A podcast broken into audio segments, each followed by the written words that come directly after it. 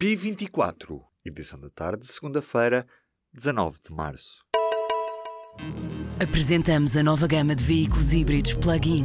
Uma tecnologia que veio para mudar o futuro. BMW iPerformance.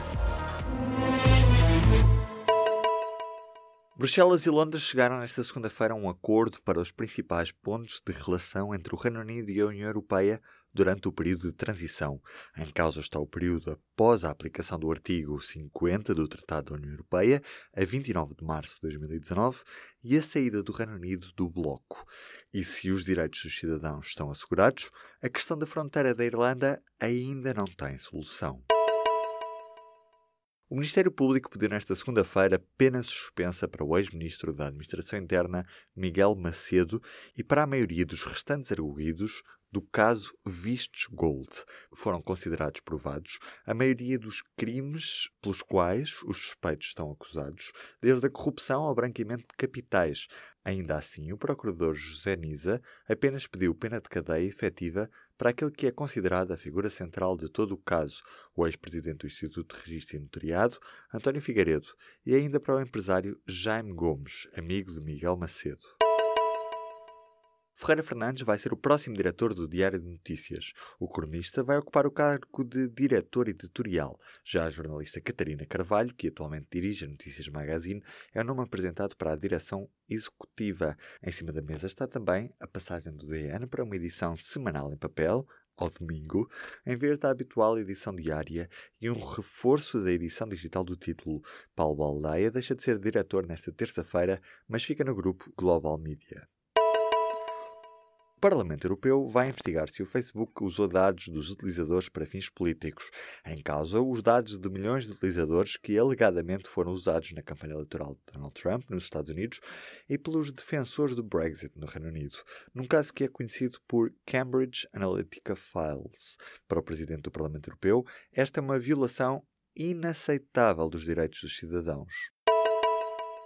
Polícia Judiciária voltou nesta segunda-feira a realizar buscas nas instalações da Fundação O Século, em São Pedro do Estoril, Conselho de Cascais. Existem suspeitas de peculato e abuso de poder cometidos por alguns elementos da instituição. A Judiciária já tinha realizado buscas à Fundação no dia 4 de janeiro deste ano. Dos 117 casos confirmados de sarampo, há 42 adultos infectados, 39 aguardam confirmação laboratorial e 5 pessoas encontram-se internadas em três unidades hospitalares do Porto. Este é o ponto de situação do surto de sarampo feito nesta segunda-feira pelo Secretário de Estado Adjunto e da Saúde, em conferência de imprensa. Fernando Araújo não afasta novos casos e revela que um dos casos suspeitos é um bebê de um ano. As memórias de James Comey chegaram ao topo da lista de best-sellers da livraria da Amazon neste fim de semana, mas o livro ainda nem sequer está à venda.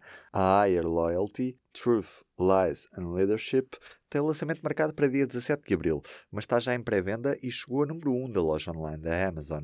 A editora do livro de memórias do antigo diretor do FBI diz que este livro vai oferecer aos leitores uma entrada sem precedentes nos corredores do poder. As ligações fluviais entre a Trafaria, Porto Brandão e Belém estão interrompidas devido ao alojamento de terras no acesso à estação dos barcos em Belém. A paragem tem uma duração prevista de 45 dias e os passageiros com títulos de transporte válidos para este percurso podem usar gratuitamente a ligação Cais do Sodré Cacilhas. As universidades falham no acolhimento dos estudantes estrangeiros. Quem o diz é um investigador da Universidade do Porto. Cosme Nada, diz que não existem estruturas capazes de garantir o sucesso académico e a integração dos alunos internacionais. São também apontados problemas na relação com os professores.